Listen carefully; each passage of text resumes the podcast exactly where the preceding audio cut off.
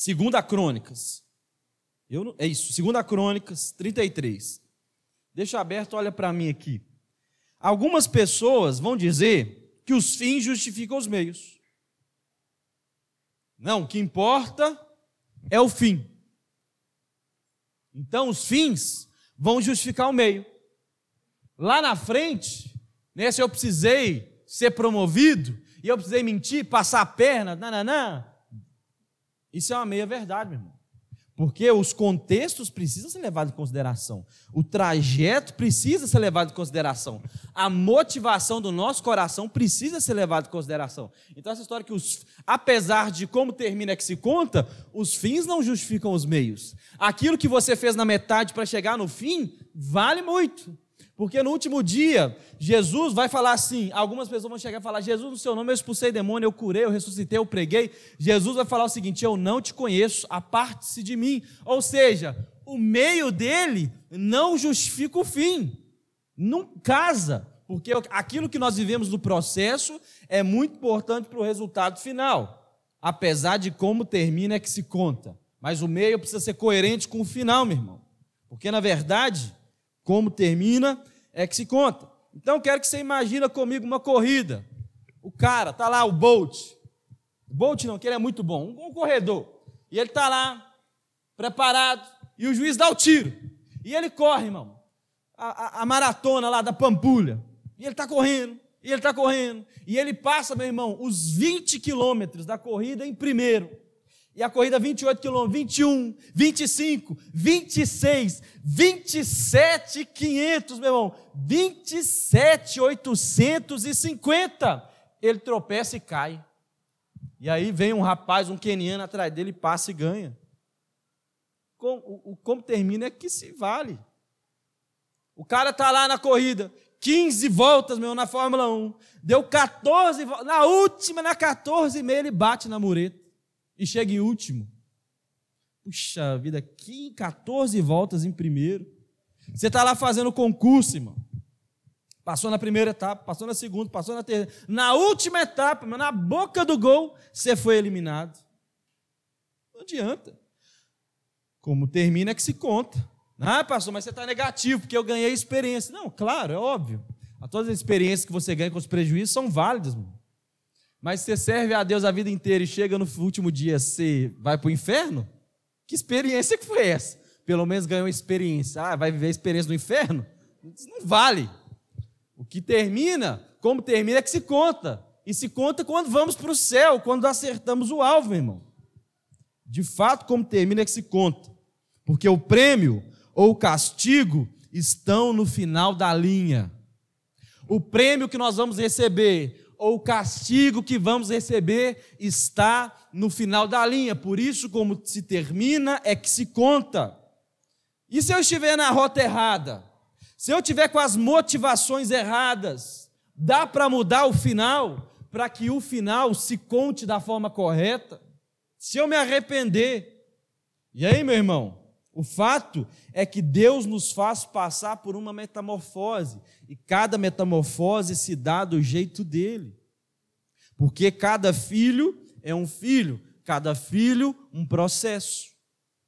Por que, que às vezes é ruim você contar demais o seu testemunho? Entenda com o amor que eu estou dizendo. Porque você pode gerar uma mentalidade no seu irmão que Deus vai fazer exatamente o que fez na vida, na sua vida. Porque cada filho é um filho, cada filho é um processo. Encontro com Deus, resgate. Por que, que a gente fala para não contar? Irmão, vai no resgate, vai no encontro, não fica falando, não. Porque às vezes, irmão, você vai vir e você vai espirnear, você vai pular, você vai, ah, você vai ser renovado, aleluiado, batizado, o demônio vai sair. E aí você vai chegar para o outro irmão e vai falar: irmão, eu fui no resgate, o demônio saiu, Deus falou, eu estribuchei, eu pulei, eu fui batizado, renovado, aleluiado, consagrado. Mas Deus tinha um outro plano para ele. Deus queria que ele descansasse, que fosse um dia de renovo, um dia de, de, de restauração, onde ele ia ficar sentadinho no cantinho, só sendo ministrado ali por dentro, ao ponto, meu irmão, que Deus está quebrando ele ali por dentro. Mas aí ele não teve a mesma reação sua de pular, de ser renovado, de ser chacoalhado. Ele vai falar: esse trem não funciona. Está vendo? Deus não está falando comigo, porque o fulano, a terra tremeu para ele. Mas cada filho é um filho, cada filho é um processo. E Deus nos faz passar por uma metamorfose do jeito dele. E eu repito a pergunta: se o como se termina é que se conta, se eu estiver na rota errada, na motivação errada, dá para mudar o final para que se conte da forma correta.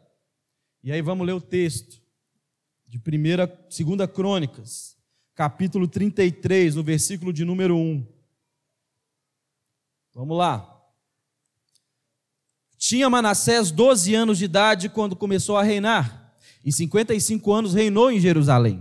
E o que era mal aos olhos do Senhor, o que era abominável ao Senhor, ele fez conforme o costume dos gentios que o Senhor lançara fora de diante dos filhos de Israel. Porque tomou a edificar os altares de Ezequias, seu pai tinha derrubado, levantou um altar aos Balaíns, fez bosques e prostrou-se diante de todos os exércitos do céu e o serviu. Edificou altares na casa do Senhor, do qual o Senhor tinha falado: em Jerusalém estará o meu nome eternamente. Edificou altares a todos os exércitos dos céus e ambos os átrios da casa do Senhor Fez ele também passar seus filhos pelo fogo no vale de Inom, e usou de adivinhação, de agoreiro, feiticeiro, consultou também adivinhos, encantadores, fez muitíssimo mal aos olhos do Senhor, para provocar a sua ira. Também pôs uma imagem de escultura do ídolo que tinha feito na casa de Deus, da qual Deus tinha falado a Davi a Salomão, seu filho, nessa casa e em Jerusalém, que escolhi de todas as tribos de Israel, porei o meu nome para sempre, e nunca mais removerei o pé de Israel da terra que destinei aos vossos pais. Contudo, que tinham cuidado de fazer tudo o que lhes ordenei, conforme toda a lei, estatutos e juízos dados pela mão de Moisés. E Manassés tanto fez errar Judá e aos moradores de Jerusalém, que fizeram pior do que as nações que o Senhor tinha destruído diante dos filhos de Israel. E falou o Senhor a Manassés e ao seu povo, porém não deram ouvidos. Assim, o Senhor trouxe sobre eles os capitães dos exércitos do rei da Síria, aos quais prenderam Manassés com ganchos e amarraram com cadeias e levaram para a Babilônia. E ele, angustiado, orou deveras ao Senhor seu Deus e humilhou-se muito perante de Deus dos seus pais e fez-lhe oração. E Deus o aplacou com ele, para com ele, e ouviu a sua súplica e, e tornou a trazê-lo de volta a Jerusalém, ao seu reino. Então conheceu Manassés que o Senhor era Deus. Vamos orar, meu irmão? Deus, graças nós te damos pela tua palavra. Essa é a tua palavra, esse é o teu reino, esse é o momento, Senhor, de nós ouvirmos a tua voz. Então nós pedimos, Senhor, fala conosco, nos transforma, nos confronta, nos ensina sobre a tua palavra para que saiamos aqui transformados, melhores do que entramos, mais parecidos com o teu filho Jesus, para a glória do Senhor. Amém. E aí, meu irmão, nós lemos esse texto que vai contar a história de um rei chamado Manassés. E esse camarada chamado Manassés, ele começou a reinar com 12 anos. Manassés virou rei de Israel na idade de 12 anos. E ele ficou 55 anos no poder. Então, dos 12 aos 67, ele foi rei. Mas abre um parênteses aqui, meu irmão: 12 anos. Se você tem um priminho, se você tem um irmão, um amiguinho, um filho de 12 anos, você sabe o que tem na cabecinha dele. Free Fire. Né? Tem nada, tem, sei lá, eu não sei, nem sei qual que é os desenhos que tá bombando hoje, mas imagina, irmão. Amanhã o Bolsonaro não pode mais assumir o país e a Laurinha, filha dele, assume. Tá ok? Né? A Laurinha assume que é a filha do presidente novinha. Obviamente, meu irmão, isso aqui há 3 mil anos atrás, a realidade, uma criança, não existia adolescência, não existia, não existia infância. As pessoas basicamente acreditavam que a criança era um mini adulto. Então, a criança já tinha muito mais responsabilidade. Mas era um menino, era uma criança. E a responsabilidade veio muito cedo. E por isso a dependência de Deus era necessária. Nós absolutamente dependemos de Deus para todas as coisas, meu irmão. Mas quanto mais consciência nós temos de vulnerabilidade e de incapacidade, mais confiança em Desaguar. Muito mais, irmão. Quantas das vezes eu me vejo relaxado? A primeira vez que me chamaram para pregar, irmão, com um mês de antecedência, um mês com a barriga doendo, um mês orando, jejuando, indo no monte, aleluia. Li a Bíblia de trás para frente, de frente para trás. Quantas das vezes hoje eu me vejo mais relaxado, porque eu estou mais seguro. Velho de igreja, velho de pregar. Não podemos fazer isso. Porque, meu irmão, quanto mais nós percebemos a nossa fragilidade, a nossa vulnerabilidade e capacidade, mais fé no Senhor nós depositamos. E assim deve ser para toda a vida. Porque às vezes Deus nos chama para coisa que nós não sabemos fazer, para coisas que são maiores do que nós, para coisas, meu irmão, que batem na nossa capacidade. Quantos aqui nessa memorável noite já foram já foram desafiados por Deus a fazer alguma coisa que não dava conta? Diga eu. Quantos de nós, meu irmão?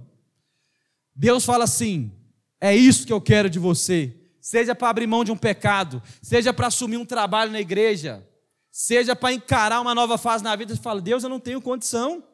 Não tem jeito de fazer isso. Eu não consigo quanto mais nós percebemos a nossa incapacidade, mais dependência de Deus nós precisamos. Porque, meu irmão, Deus tem um senso de humor maravilhoso. Deus, para mim, só pode ser senso de humor, irmão. Para Jesus chegar para o aleijado e falar assim: O que queres que eu te faça? Chegar para o cego e falar assim: Você quer ser curado? De Elias chegar lá para os profetas e falar assim: ou, hora mais alta, às vezes seu Deus foi no banheiro.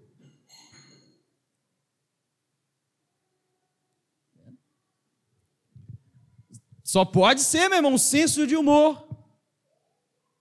Onde Deus debocha de Jó, quando Jó está falando demais, Deus fala assim: Ô Jó, deixa eu te fazer uma perguntinha: onde você estava quando eu criei tudo? Se isso não é deboche, irmão, não sei mais o que é. Me fala aqui onde é que você estava na hora que eu criei o céu, terra, onde eu criei o sol, onde é que você estava? Eu não vi, ué. Não sei onde é que você estava, não, não vi. Estava muito ocupado criando o sol. Deus tem um senso de humor. E às vezes nos chama para algo que mexe com a nossa insegurança, mexe com a nossa estrutura. Ou porque ele pede para você abrir mão de algo, ou ele pede para você assumir algo que você fala, não tem condição. Por exemplo, deixa eu te contar uma coisa: por muito tempo eu tive ranço de crente, eu ainda tenho. Odeio. Eu gosto de discípulo e de irmão, crente não. Deixa eu te falar qual é a diferença. Deixa eu te falar qual é a diferença. Chega um mundano, um pecador. O que é que o discípulo faz? Ô, meu irmão, pra... você que é amigo do fulano, cara, prazer te conhecer, bicho. Que bom que você está aqui na minha casa, que bom que você vem na célula. Esse é o discípulo. Esse é o filho de Deus. É um discípulo, é um irmão. O que é que o crente faz quando chega o pecador na cela? Esse eu tenho ranço dessa pessoa. E aí, outra coisa que eu tenho ranço, pastor, eu não gosto de pastor. Aí Deus me chamou para pastorear crente, sendo um pastor. Falei, Deus, senso de humor, maravilhoso. Eu não gosto de quem engana. Eu não gosto de quem te obriga a fazer aquilo que não é necessário para um benefício próprio. Isso me dá ranço. Eu não gosto de quem manipula. E aí Deus me chamou para ser pastor, para cuidar de crente. Eu falo assim, é lógico que eu estou hiperbolizando, né? Um sentimentozinho que tem lá no fundo. Deus tem um senso de humor. Quantas vezes Deus nos chama para fazer, meu irmão, cuidar de gente? Você acha que eu tenho facilidade para fazer o que eu faço? É um engano seu, meu irmão. Eu não tenho facilidade para fazer o que eu faço, mas eu confio em Deus, porque eu sei que Ele me chamou. Então eu vou. Esse mês de fevereiro que nós encerramos, eu fiz os atendimentos mais difíceis da minha vida, irmão. Você não tem noção das coisas que eu ouvi. Irmão, você não tem noção das problemáticas absurdas. Assim, é, é é indizível, é incontável, é, é um negócio que me fez derreter. Aí talvez você está pensando assim: nossa, o pastor foi na minha casa em fevereiro, será que ele está falando de mim? Não, irmão, acredite, não é de você que eu estou falando. O seu pecado é fichinha, perto daquilo que me tirou o sono. Você acha que eu tenho facilidade? Não, mas Deus falou: vai lá, amém. O senhor vai comigo? Então demorou. Deus faz isso, como fez com Noé, meu irmão. Noé era fazendeiro, era, era plantador de semente. Deus falou assim: faz um barco aí. Davi era pastor. Vou fazer uma casa para o senhor, não sou pedreiro, não, vou fazer uma casa. Não, você não, que sua mão está suja de sangue, manda seu filho.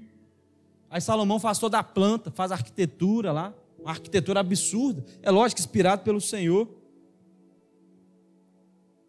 Neemias era pedreiro, não, meu irmão, mexia com copo, copo, caneca, xícara virou pedreiro para reconstruir os muros. Ou seja, Deus nos chama para algo que nós não temos habilidade. Moisés, Deus falou assim: vai lá e fala para o povo que eu vou libertar. Moisés era gago, Moisés não sabia falar, era. Deus tem disso, meu irmão. Mas por que disso? Por que, que Deus nos chama para fazer coisas que nós não sabemos, não conseguimos? Por que, que Deus mexe com as nossas estruturas? Por que, que Deus fala assim, de que, que você tem medo? É igual é, professor de autoescola. Um belo dia você dá a bobeira de falar assim: ai, professor, eu morro de medo de subir morro. O que que o professor da autoescola vai fazer? Vira aqui para mim rapidinho. Uma vez eu falei pro meu professor de autoescola de carteira, eu falei assim, oh, eu dirijo qualquer lugar, mas se tem um lugar que eu tenho pavor de andar, é Natal da 28 do Lagoa. Você que já passou de carro na 28, você sabe o que é aquilo, irmão. É carro para um lado, é devorador para o outro, é gente, é bicicleta, é moto, é menino. Aí ele falou assim: Ah, você tem medo? Ah, vira aqui para mim. Eu já comecei a rir, eu falei: oh, Eu sei. E Deus parece que ele age nessa mesma temática. Jó vai falar, se eu não me engano, o que eu temia me sobreveio. É, a, a temática da vida é essa. Ai, meu Deus. Né, teve uma vez tem uma, uma pessoa que eu, é, ela tem muito problema com paternidade. Rejeitado pelo pai, vários problemas com paternidade. Dia dos pais eu falei assim: ora pelos pais lá. Ai, mas eu pedi para você não fazer isso comigo. E aí? Ora, Deus trabalha nessa temática, irmão. É isso. É isso. Por quê? 2 Coríntios 4, 7. Temos, porém, esse tesouro em vaso de barro, para que a excelência do poder seja de Deus e não nossa. Para que quando dá certo, você só vai poder falar assim: glória a Deus. Não existia nada de bom em mim. Não existia qualidade em mim. Glória a Deus. Eu estou muito blogueirinho. Hoje eu postei uma foto minha, do meu irmão, da minha família, onde só de 25 a 30% da, da minha família não sabe ler. E eu e meu irmão foram as duas primeiras pessoas aí para a faculdade, meu irmão. Meu irmão vai estudar na Universidade Federal de Minas Gerais. Aleluia. Você entende isso, meu irmão? Graça. Chega no final só fala assim: isso só pode ser glória a Deus. Isso só pode vir dele. Eu estudo na faculdade dos boizão, lá na Zona Sul, de graça para que a excelência do poder seja dele, porque em mim não há bem algum que me leve a isso. Deus chama a gente, meu. E o professor está falando lá, eu. Claro, claro, claro. Às vezes estou entendendo nada. Claro, claro. Ou oh, sou absorvido. Ah, não sei. Aí eu vou em casa, chego no Google e falo, ah, agora entendi. Deus quer que a excelência da glória seja dele, e não nós. Então nós precisamos depender dele. Se você está se sentindo desafiado por Deus, confie no Senhor que te chamou, porque o Deus que dá a visão é o Deus que dá a provisão. Creia nisso, meu irmão. Seja para você abrir mão de algo, ou seja para você se lançar de cabeça em algo. Quando nós assumimos a igreja Nova Casa, eu, minha esposa mais três adolescentes perturbados, igual a gente, vamos assumir esse negócio? Quem tem dinheiro aí? Eu não tenho, eu também não tenho, eu também não tenho. A igreja devia uns três mil. Falei, rapaz, para quem ganha mil, o dízimo é 100? Falei, Deus é o Senhor da igreja, o Deus que deu a visão vai dar a provisão. Meu irmão, nós estamos aqui, aleluia. A coisa andou, Deus prosperou, Deus fez funcionar, irmão. Porque o Deus que dá a visão, Deus que dá a provisão, a igreja é dele, dependa dele. Deus te chama, meu irmão, para atuar em áreas que você tem dificuldade. Aquela música, o martelo batia né, no negócio, agora que o Satanás era o martelo, eu era o prego. Agora quem bate nele sou eu. Tem uma música assim. Deus trabalha nessas dinâmicas, coisas que te escravizavam, o Senhor te usa para libertar a outros. Essa é a dinâmica do reino, meu irmão. Essa é a, Paulo era escravo pela religião, Paulo escreveu Romanos, Paulo escreveu Gálatas. Paulo, meu irmão, trabalha nessa dinâmica onde ela liberta, onde ele liberta as pessoas da escravidão da religião. Deus tem essa dinâmica. Deus te chama para atuar em áreas que você tem dificuldade. Não se assuste, meu irmão, mas tenha fé, confie no Senhor, avance, vá com medo, vai sem medo, vai com fé, mas vai, crente, que Deus irá te sustentar em nome de Jesus. Creia nisso. Esse pobre homem que vos fala tem sido sustentado por Deus, irmão. Eu sou a prova viva que Deus te sustenta naquilo que você não sabe fazer. Quantas vezes no meu casamento, eu nem, nem sobre isso que eu quero pregar, mas eu me sinto impelido a falar sobre isso. Quantas das vezes no meu casamento eu brigava com aquela mulher? Ai meu Deus, eu não entendo essa mulher. Essa mulher não me entende. Mata ela, Deus. Ou me leva, mas de preferência ela. E aí eu ia para a varanda, falava: Deus, o Senhor me chamou para ser marido, o Senhor me deu esse chamado, eu não sei como ser esse raio de marido, ninguém me ensinou. Me ensina, Senhor, como que eu faço? O Senhor me chamou para algo que é maior do que eu. Deus, eu não sei pagar a conta de luz. Todo mês cortava minha luz, irmão. Cortava. Ah, porque eu não tinha dinheiro? Não, eu trabalhava, a Michelle trabalhava, mas eu esquecia. Na casa do meu pai, ele que pagava. Aí cheguei lá, apertei o botão, ai, gente, que tipo de. Né? Que, que é isso? Que negócio é esse? Uma tragédia. Eu falei, Deus me ensina a ser marido. Eu acho que eu nem amo essa mulher mais. E Deus me ensinou, Deus foi me dando graça. E hoje, meu irmão, as pessoas me chamam e falam, passou meu casamento e está em crise, você me ajuda? Deus nos chama para dinâmica, meu irmão, que a gente não sabe, mas que Ele nos dá graça e é isso. E eu ia para minha varandinha orar, falava, Deus, eu não sei. E Deus às vezes me dava estratégia na hora, vai lá e faz isso, isso e isso. Um dia Deus falou comigo assim: o mais espiritual pede perdão primeiro. O mais espiritual chama para orar primeiro. Aí lá em casa é a briga, quem é mais crente que o outro? Eu briguei, eu peço perdão primeiro. Não, eu pedi primeiro. Tem que ser, meu irmão. Deus nos chama para dinâmica que nós não sabemos, mas confia em Deus. E Manassés é esse homem pecador que começou a reinar com 12 anos, meu irmão.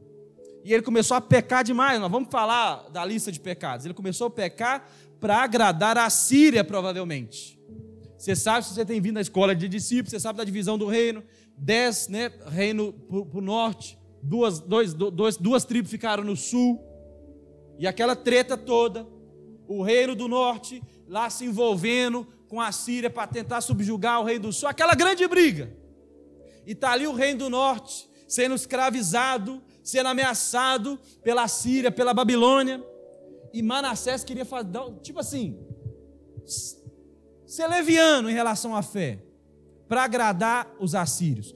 Quantas das vezes nós não somos como Manassés? Nós somos levianos com a nossa fé para agradar quem está lá fora. Teve uma vez, eu estou na igreja desde os seis anos de idade. Então, desde seis anos de idade, eu, eu me entendo por crente. Só que eu era da pá virada, irmão. Não era o demônio que me possuía, era eu que possuía o demônio. E aí, teve um dia que teve uma menina, a Naninha, missionária, né, a grande amiga, já ministrou aqui na igreja várias vezes sobre missões. Um belo dia ela veio aqui na igreja, ela era de outra igreja, ela veio aqui dançar. Aí ela me viu e ela era da minha sala. Eu falei, misericórdia. Aí a menina, e ela era crente, pela menina crente. Ela me viu e eu fiquei lá atrás assim, nossa, ela sabe que eu sou, nossa, misericórdia. Ela, ai meu Deus, meu Deus, meu Deus. Aí no outro dia ela falou assim: Uai, você é crente? Eu falei, na escola, né? Isso foi na segunda. Ela falou: Você é crente? Eu falei: Não, assim, não é crente. Eu vou na igreja. Meu pai vai na igreja, eu vou lá. Mas crente, fala assim: Ah, você é crentão mesmo? Não, eu sou. Eu vou lá que ela é legal. Olha só, irmão, que crente safado. Crentino. É o crente com cretino, se você não pegou aí. É um crentino. Quantas das vezes nós não relativizamos a nossa fé e somos levianos para agradar outras pessoas? Nós negociamos algumas coisas para ficar bem. Seu chefe fala assim: ó, fala que eu não estou aqui não, hein? Você vai em mente para ficar bem com ele. O seu marido quer fazer algumas coisas no relacionamento que não cabe no casamento cristão e para ficar tudo bem você dá uma relativizada. A sua esposa quer fazer algumas coisas que não, não, não convém para um casal crente. E para ficar bem, vocês dão uma relativizada. Igual Manassés, para ficar bem na fita, peca. Está errada, irmão. Nossa fé é absoluta. Ela é... Alguns termos nós precisamos resgatar. Por exemplo, fundamentalista. É ruim. Fulano é fundamentalista. E fundamentalista é algo, na minha perspectiva, bom. Porque trabalha com coisas que são fundamentais. A minha fé é algo fundamental. E se isso é ser fundamentalista, então eu sou. Fundamentalista, obviamente, está falando de aquele tonto, topeira, que não abre a cabeça para o novo, que não está com a visão aberta para perceber o que precisa mudar. Mas nós precisamos ver isso, meu irmão. Nós não precisamos, podemos pecar e ser crentes levianos. E Manassés é esse cara, leviano. E olha o currículo de Manassés. Doze anos começou a reinar. Nós lemos o texto, vamos pontuando. Olha o currículo, camarada. Construiu altares a deuses pagãos, postes ídolos. Então tinha altar para você adorar Buda, por exemplo. Tinha altar para você adorar Shiva. Tinha altar, vou, deixa eu trazer para o contexto brasileiro. Tinha altar para você adorar Pombagira. Iemanjá. Misericórdia. Fala esse nome não, pastor. Ele adorou as estrelas. O cara olhava para as estrelas e falava: As estrelas são meu Deus. Ele profanou o templo, instalando ali estátuas e altares dentro do templo. Pensa. Imagina, irmão. a fins didáticos, você chega na nova casa semana que vem e tem um Buda aqui enorme de prata, tem um preto velho aqui no meio, assim, uma estátua. Você vai, vai arrepiando, eu só escuto irmãos, misericórdia. E tem uma, uma, uma estátua de Maria aqui, eu falo, a partir de hoje, antes do culto, todo mundo tem que vir beijar o pé da estátua. Não, não dá um, uma agonia, um trem esquisito? É isso aqui que o cara fez. O rei, irmão. O pastorzão da nação Olha que absurdo, ele queimou os seus filhos vivos em sacrifício a demônio. Ele pegava os seus menininhos de quatro anos, levava no monte de Inon e sacrificava. Ó oh, Moloque, receba o meu filho em adoração. Dá uma facadinha no menino, matava o menino. Ô oh, Moloque, receba o meu filho. Você consegue imaginar? Que coisa absurda. Praticou feitiçaria, adivinhação, bruxaria, consultou a médium Sabe aqueles negócios do poste? Aquelas, aquelas propagandas? Consultor, médio, cartomante, consultor adivinha, necromante. O que é o necromante? Necromante é quem consulta os mortos. Aí eu quero falar com um parente meu que morreu. Vai lá no, no centro espírita. A palavra de Deus vai dizer que ele fez o que era abominável aos olhos de Deus. Você, você consegue, meu irmão? Olha o currículo dessa pessoa. Essa pessoa pode estar sentada do seu lado, irmão. Aí o irmão já está assim, aleluia. Então minha alma canta a ti, Senhor. É assim, quando o crente está com medo de beber água de madrugada, no escuro, eu era assim, eu ficava como Zaqueu. Eu cantava uma música evangélica que o demônio deve ter medo de música né, é gospel. Olha o currículo desse cidadão, irmão bruxaria, feitiçaria, adivinhação, consultor médico, cartomante, necromante, sacrificou seus filhos a demônios, profanou o templo, colocou altar a Deus, irmão, sacrificava animal a demônio dentro da igreja, um negócio absurdo, era o próprio diabo homem. O reino do sul teve 20 reis, Manassés foi o pior. Disparado, ele foi o pior. O pior, meu irmão. Sabe o que é o pior? Disparadamente o homem era bizarro. Para mim, o mais absurdo de tudo isso é o cara que mata os próprios filhos. E ele não mata o filho porque ele está com raiva. No Nordeste, no sul de no norte de Minas, onde o povo é muito bravo, você escuta essa história. O pai saiu na briga com o filho e a faca comeu. A briga, a raiva. Quantas histórias lá, lá tinha uma arma escondida, o pai brigou com o filho, o filho pegou a arma, matou na cabeça quente. Mas nós estamos falando que alguém friamente e calculadamente pegou os seus filhos, levou e matou, friamente porque quis. Friamente porque quis. Olha que loucura esse homem. Talvez você tenha feito algumas coisas erradas, durante a sua caminhada com Cristo. Talvez você tenha pisado na bola, Você dá uma lidazinha na sorte. Você dá uma lidinha no signo ali, deixa eu ver como é que tá, né, o meu negócio aqui. Talvez você tenha levado uma fé, uma vida que não condiz com a sua fé. Talvez você dá umas acessadinhas na internet que não te permite. Talvez você manda mensagens para mulheres que não são a sua. Talvez você manda mensagem para homens que não são o seu marido. Talvez você dá umas olhadinhas que não deveria. Talvez o seu coração deseja coisas que não são pertencivas a você.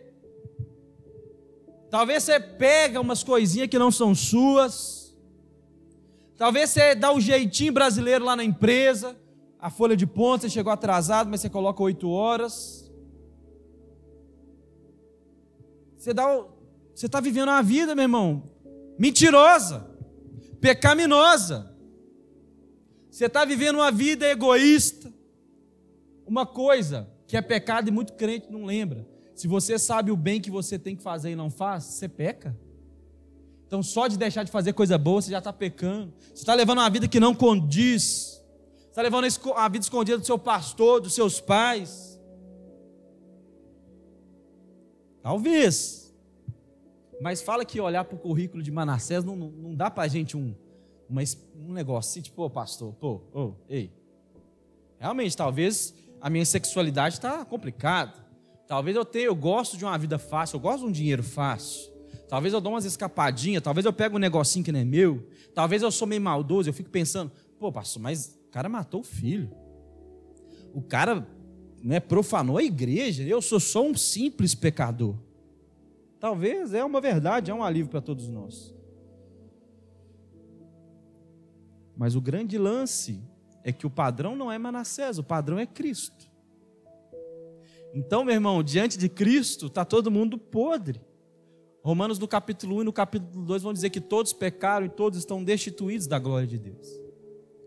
Então, os pecadores no último dia, tanto Manassés que sacrificou seus filhos, tanto aquele que roubou um real, tanto aquele que olhou para uma mulher que não era sua, tanto aquele que roubou uma lata de refrigerante estarão diante de Deus para dar conta, e os dois queimarão no mesmo fogo.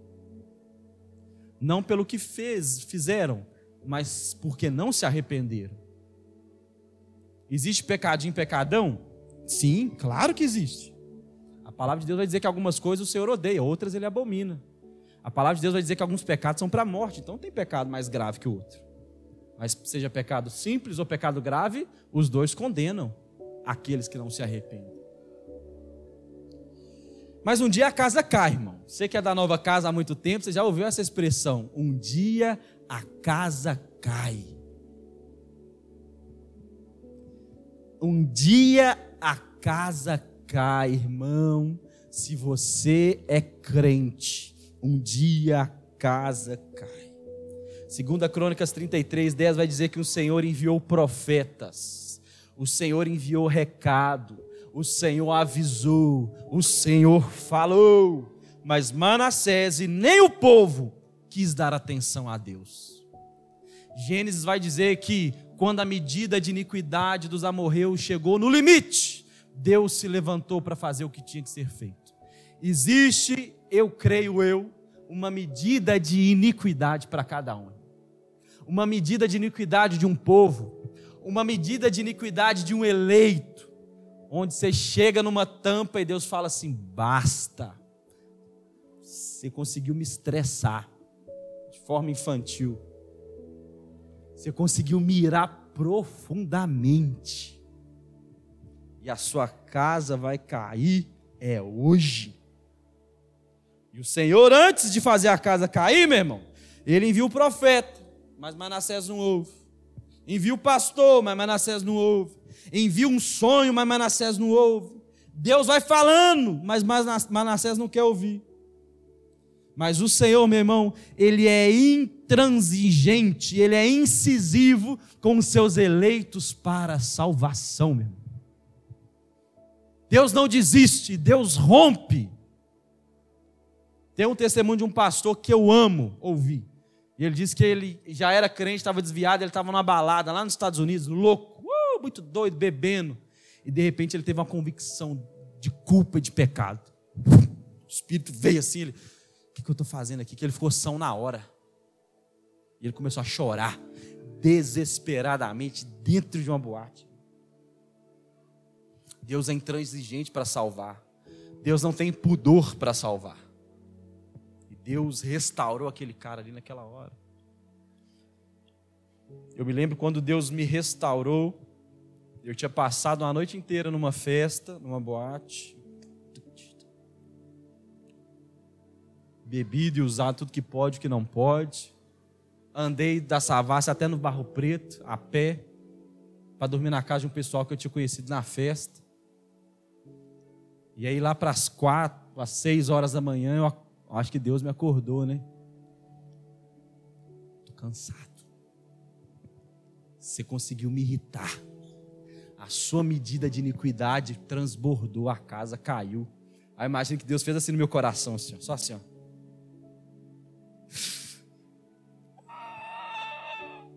Acordei, irmão, com o coração disparado, a boca branca, o oi pulando para fora. Eu falei, Deus, não me deixa morrer. Se o Senhor não me matar, eu volto para a igreja. Estou aqui pagando promessa, irmão. Eu imagino, um dia a casa cai, irmão. Para todos nós. Um dia a casa cai. E a casa caiu para Manassés. Porque Deus vai entregá-lo. Deus agora vai discipliná-lo. E Deus, no versículo 11, envia exércitos. A palavra do Senhor vai dizer que Deus enviou o exército. Deus enviou o juízo. Não, pastor. Deus é só coisa boa, Deus é legalizer, Deus é, uh, aleluia. A casa cai para os eleitos, meu irmão, e a casa caiu para Manassés, e Deus mandou os exércitos para dar uma lição em Manassés. Versículo 11: Deus enviou, foi Deus que quis, Deus quis aprisionar, Deus quis fazer o que ele fez. 1 Coríntios 11, 31 vai dizer: Porque se nós julgássemos a nós mesmos, não seríamos julgados. Olha isso, meu irmão, mas quando nós somos julgados por Deus, somos repreendidos pelo Senhor, para que não sejamos condenados com o mundo. Se Deus está te julgando agora, é porque Ele não quer que você seja julgado com o mundo no último dia. Porque no último dia Deus vai, separar as ovelhas do bode, as ovelhas para a direita, os bodes para a esquerda e vai falar assim: vocês que estão aqui, ó, apartai-vos de mim. E Deus está te disciplinando aqui para que você não seja condenado lá. Então, meu irmão, a casa cair é um presente para você. Quando a casa cai, é um presente de Deus, porque o castigo de Deus não é chicote, o castigo de Deus é te ignorar. Sabe quando você tem uma criança no supermercado? Não é, não é seu parente, você não conhece, a criança está estribuchando no chão. O que, que você faz? Você sente ranço, você ignora. Ai, que menino chato. E você ignora. Por quê? Você não tem vínculo, você não ama, você não tem nada, você só despreza. Mas se é seu filho, seu sobrinho, seu priminho, um parentinho seu, que cai no chão estribuchando, o que, que você vai fazer? Dá um glória nele. Misericórdia, menino, receba, pá! Dá uma negociada nele. Por quê? Você está corrigindo porque você odeia? Não, você está corrigindo porque você ama. Porque você quer, quer que ele amadureça. Você quer que ele se comporte como gente. A correção de Deus é um presente. Mas, de fato, a maldição de Deus é te ignorar.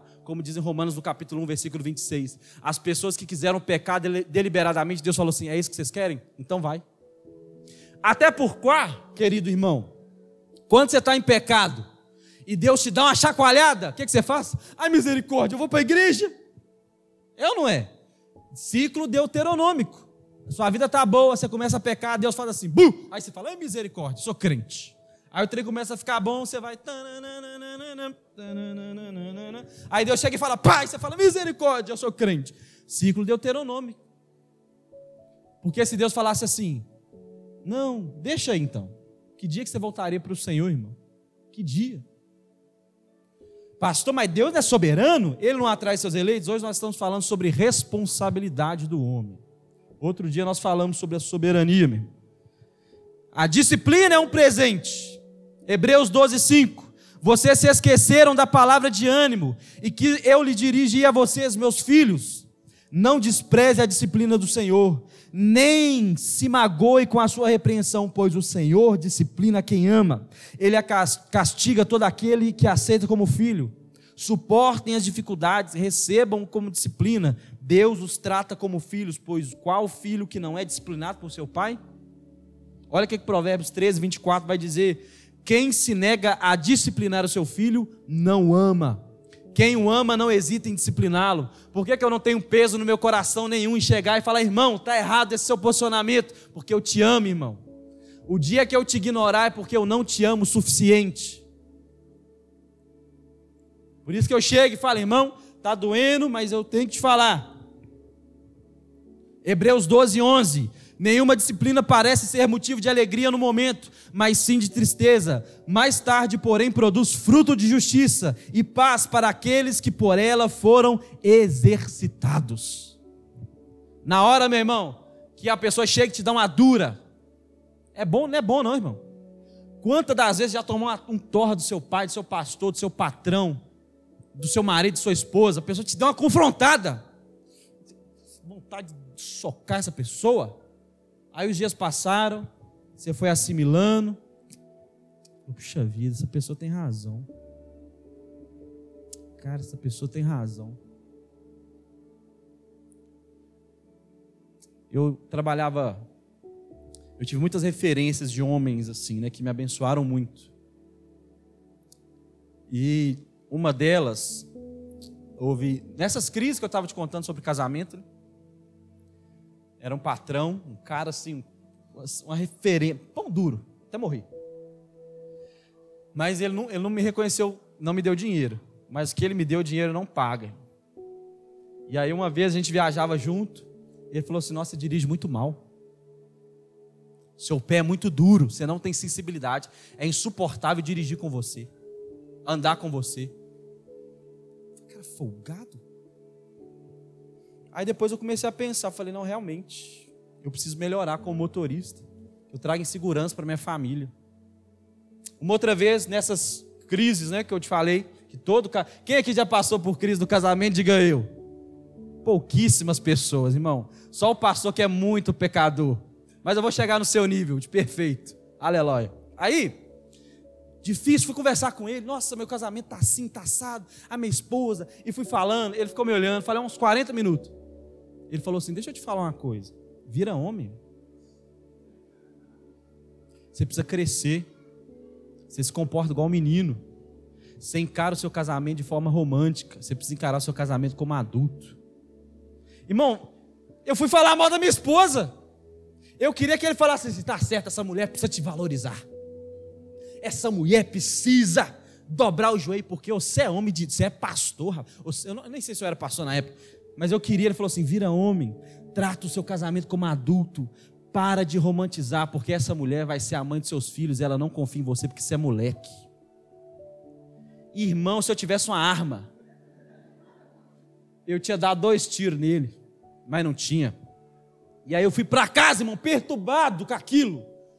Nossa, e eu estava a pé, irmão, sem carro, de ônibus, com ódio, em pé. Ah, meu Deus! Ai, Senhor, irmão, é isso aqui, ó. A repreensão na hora, ela não, tra ela não traz motivo de alegria, meu irmão. Ela traz raiva, ranço, traz tristeza. Mas mais tarde ela vai produzir um fruto de justiça. E eu fiquei mastigando aquele troço uma semana. E aí eu fui me observando. Eu fui observando a mulher que eu tinha dentro de casa. E eu falei para ela, falei, mulher, me perdoe. Me perdoe, eu preciso melhorar muito. De onde você tirou isso? Deus falou comigo. Malaquias, Malaquias, né, irmão? Tem que ser malandro. O Senhor falou comigo através da boca do irmão que me chamou de moleque, cachorro, bandido. Houve uma vez, fiz um, um encontro com outro pastor também. O cara me colocou abaixo de cachorro. O cara falou assim: ó, você é moleque, você é um menino mal resolvido com sua, com sua mãe e com seu pai, você é um possível dependente químico, você tem potencial para ser pedófilo, presidiário Irmão, o cara foi me arrebentando assim.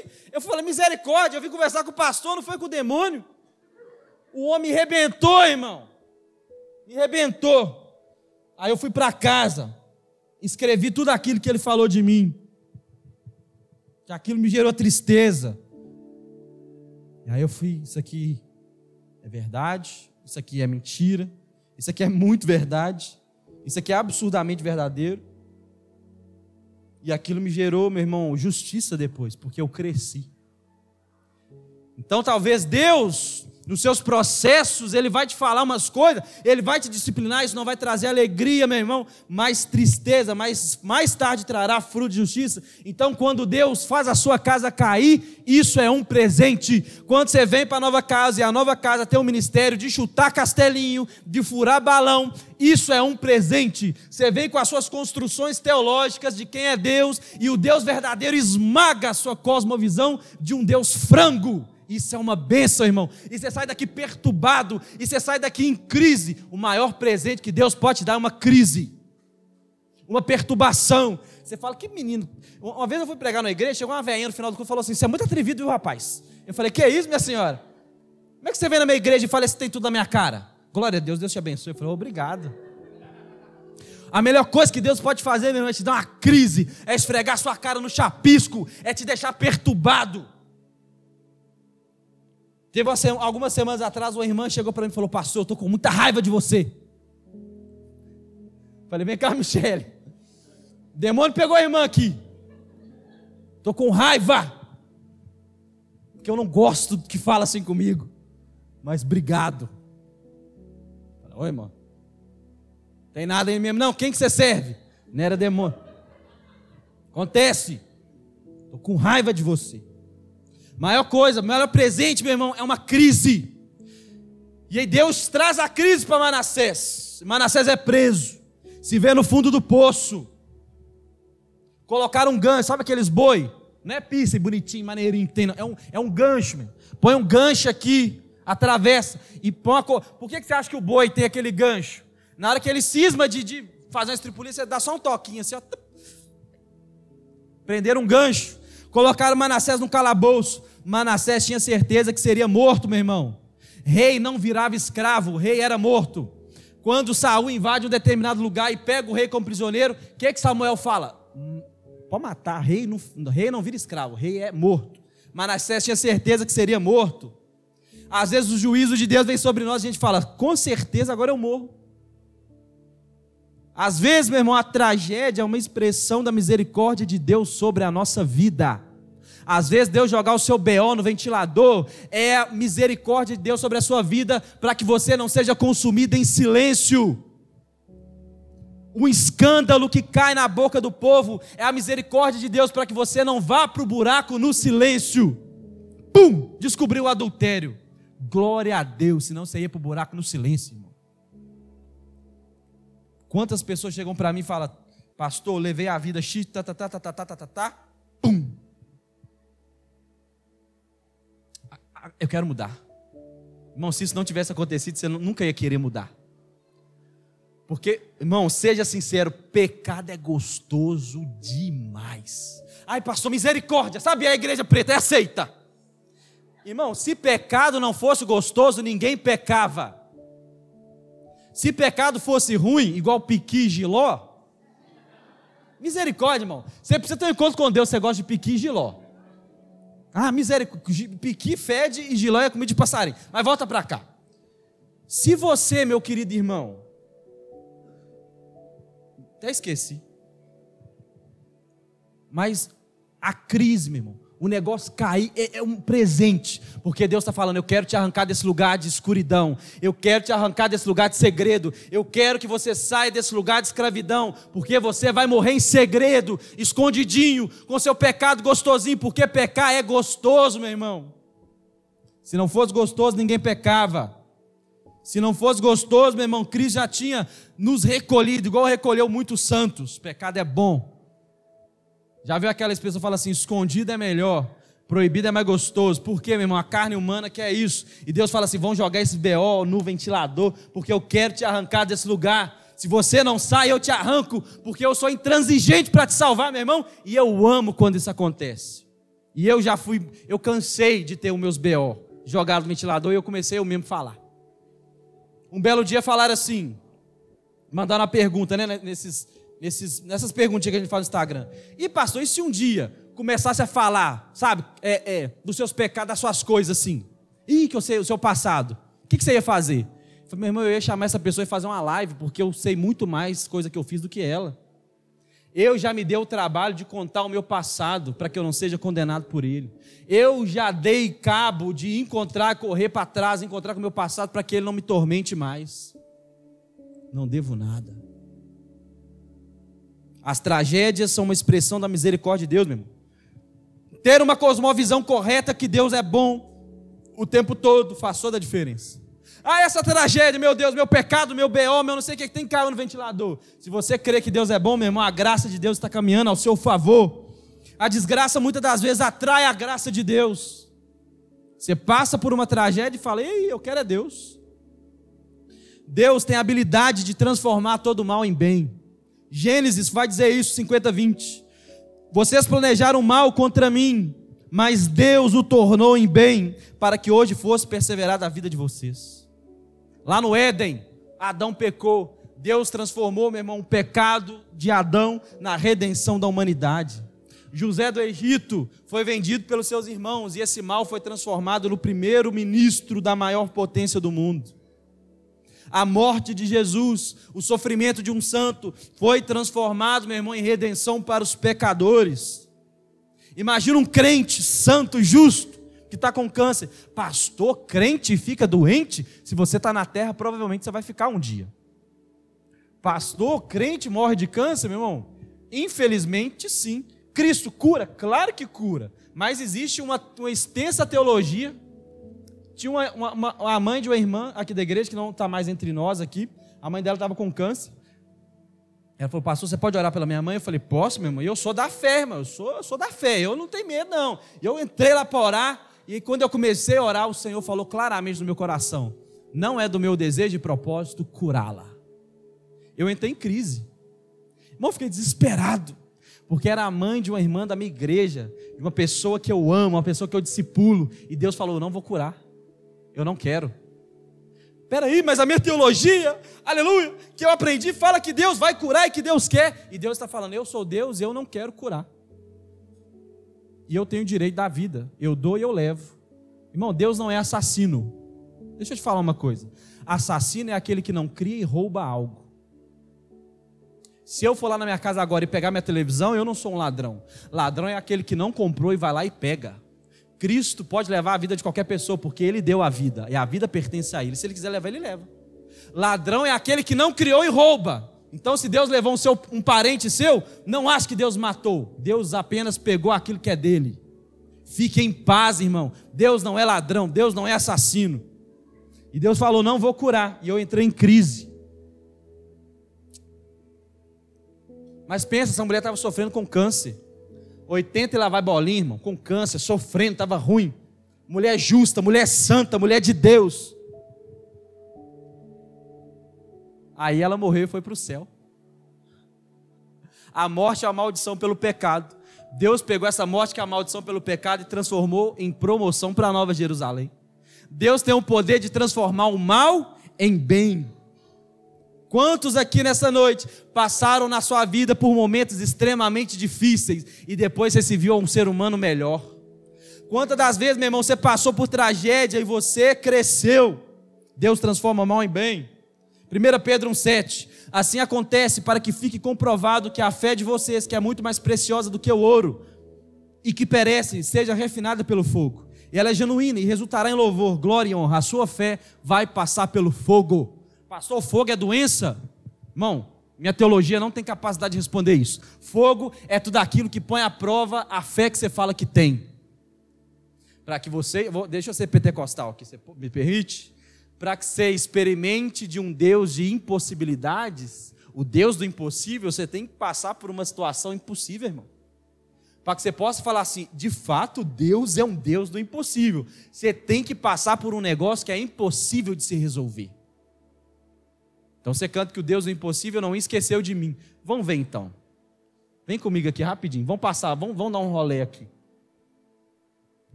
Eu ouvi uma história ontem de um pastor.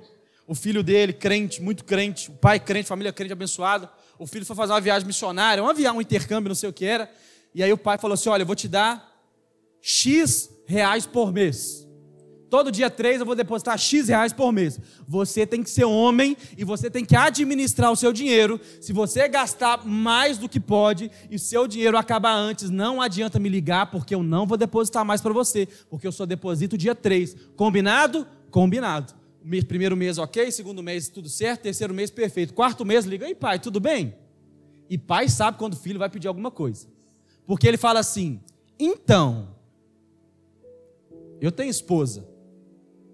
Então, e o pai já sabia, é que o dinheiro acabou, né? E hoje falta quatro dias para o senhor depositar. Será que o senhor pode fazer o depósito para mim adiantado? Não posso, meu filho, porque nós temos um combinado. O seu depósito é só dia três. Pai, mas você não está entendendo o que, que aconteceu. Eu gastei mais e o meu dinheiro acabou. Eu não tomei café, eu não almocei e eu não sei se eu vou ter dinheiro para jantar. Que Deus te abençoe. Nosso combinado é no dia 3. Você já fez três, eu sei que você já fez quatro dias de jejum só na água. Aproveita para fazer mais um. E o pai deixou o menino quatro dias com fome, jejum na água, em outro país. Hoje esse menino toca a nação, o nome dele é Israel Subirá. Situações difíceis vão te fazer crescer, meu. Se você, você é um péssimo pai se você não frustra o seu filho. Deixa eu te dar um conselho, pai. Frustre o seu filho o máximo que você puder. Porque você pode frustrá-lo de manhã e consolá-lo à tarde. O mundo vai frustrá-lo de tarde e bater nele à noite.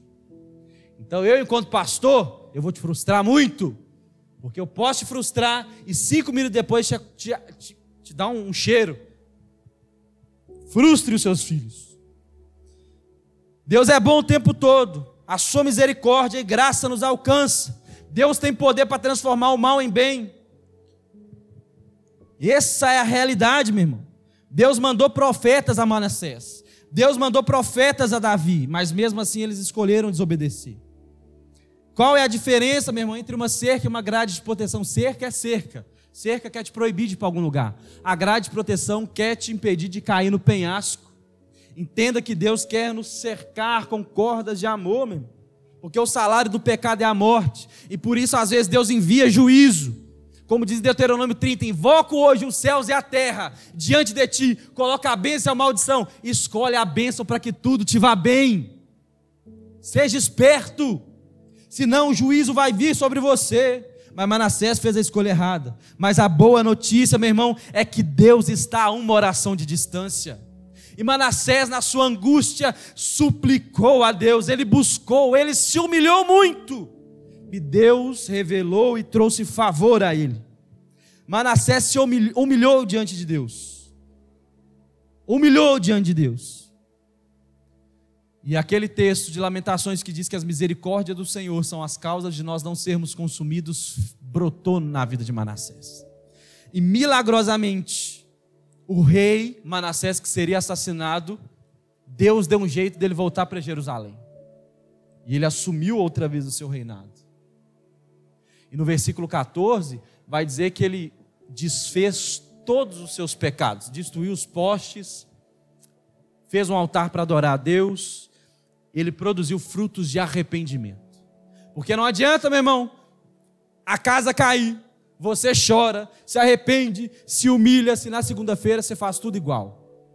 Pastor, eu não consigo fazer diferente. Deixa eu te falar, você tem um pastor para te ajudar. E se você está tentando fazer diferente sozinho, está fazendo porque quer. Se você está permanecendo na vida de pecado sozinho, está pecando sozinho porque você quer, porque você tem pastor, você tem irmão, você tem líder de célula.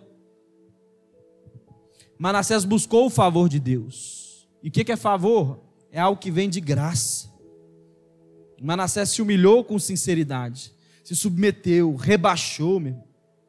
rasgou as vestes, gritou, chorou e Deus o atendeu. Porque o Filho de Deus, meu irmão, veio para salvar aquilo que havia se perdido. Porque como termina é que se importa. Manassés começou errado, começou torto, começou com a vida zoada mas a casa caiu. E Deus o deu graça. E como termina é que se importa. E Manassés, meu irmão, eu acredito, foi alcançado pelo Senhor. Teve a vida transformada. Você lembra do filho pródigo? Lucas 15, 11, não precisa abrir. Filho pródigo tinha mais motivo, meu irmão, para ficar do que para ir embora. Não fala do mau caráter do pai, não fala. Mas ele quis ir embora. Ele pede herança, pede a morte do pai. Vai embora. Pica o pé em tudo. E aí, meu irmão? Ele decide ir para o mundo. Você conhece a história. Um dia a casa cai, o dinheiro acaba, ele começa a cuidar de porco, ele deseja comer comida de porco, as pessoas não dão a comida do porco para ele. Cuidado com as suas decisões, meu irmão, para você não acabar querendo comer comida de porco. Cuidado com quem você anda e para onde você vai, porque você pode acabar querendo comer comida de porco. Está tratando e vivendo com porco. O filho saiu de casa para sentir inveja de porco, irmão. Você tem noção disso aqui? Tinha um outro que estava perdido dentro de casa. Aí o menino revolta, volta, se arrepende. Fala, pai, pequei contra os céus, pequei contra a terra, eu não sou digno de ser chamado como seu filho, faz-me como um de seus funcionários. O que é que o pai faz? O pai não briga, o pai abraça, o pai dá um anel, o pai dá sandália, o pai dá capa, o pai faz um churrasco, o pai faz uma festa e o recebe. Por quê? Porque Provérbios 28, 13: quem esconde pecado não prospera, mas quem os confessa e os abandona encontra misericórdia. A verdadeira metamorfose de Deus é quando nós paramos de esconder os nossos pecados, nós confessamos para encontrar misericórdia. Encontramos misericórdia, irmão. Encontramos misericórdia. Porque ainda que os nossos pecados sejam como a escarlate, ainda que eles sejam absolutamente púrpuras, meu irmão, ainda que ele seja como um azul petróleo de uma negritude para além do negro, se o sangue de Jesus for derramado sobre nós, ficaremos mais alvos do que a neve, aleluia. Mas aquele que esconde o pecado não prospera. E prosperar não é ganhar dinheiro, é a vida e bem. Mas aquele que confessa alcança misericórdia. Então deixa eu te falar, o seu casamento nunca vai dar certo enquanto você esconder os seus pecados. Pastor, você está dizendo para eu chegar em casa, eu estou dizendo para você conversar com o seu pastor e nós juntos traçarmos uma estratégia de como que conserta esse biribolo que você criou a sua vida financeira nunca dará certa se você continuar escondendo o pecado. É para eu chegar e falar que eu roubo a empresa? É para você procurar o seu pastor. E nós, e como família, vamos traçar uma estratégia de como resolver esse problema. Você está aqui junto comigo? Aquele que esconde pecado não prospera, mas aquele que o confessa encontra misericórdia. Existe graça disponível para nós recomeçarmos, meu irmão. Existe graça disponível para nós recomeçarmos. Davi é um homem que pecou, matou, mandou matar o marido da mulher, adulterou, mas Davi não é lembrado como adúltero. Davi não é lembrado como assassino. Davi não é lembrado como imoral. Davi é lembrado como o quê? O homem segundo o coração de Deus. Porque na mesma proporção e violência que Davi tinha para pecar, era a mesma proporção de ímpeto e violência que ele tinha para se arrepender, irmão. Um cara que fica sete dias sem comer, com a cara no chão, gritando e pedindo perdão a Deus. Ô irmão, deixa eu ser pentecostal aqui, o céu treme com um cara desse. O céu para com um homem desse. Um coração contrito e humilhado não desprezará o Deus. Pensa nisso, irmão. Queria orar com você, você pode ficar de pé no seu lugar?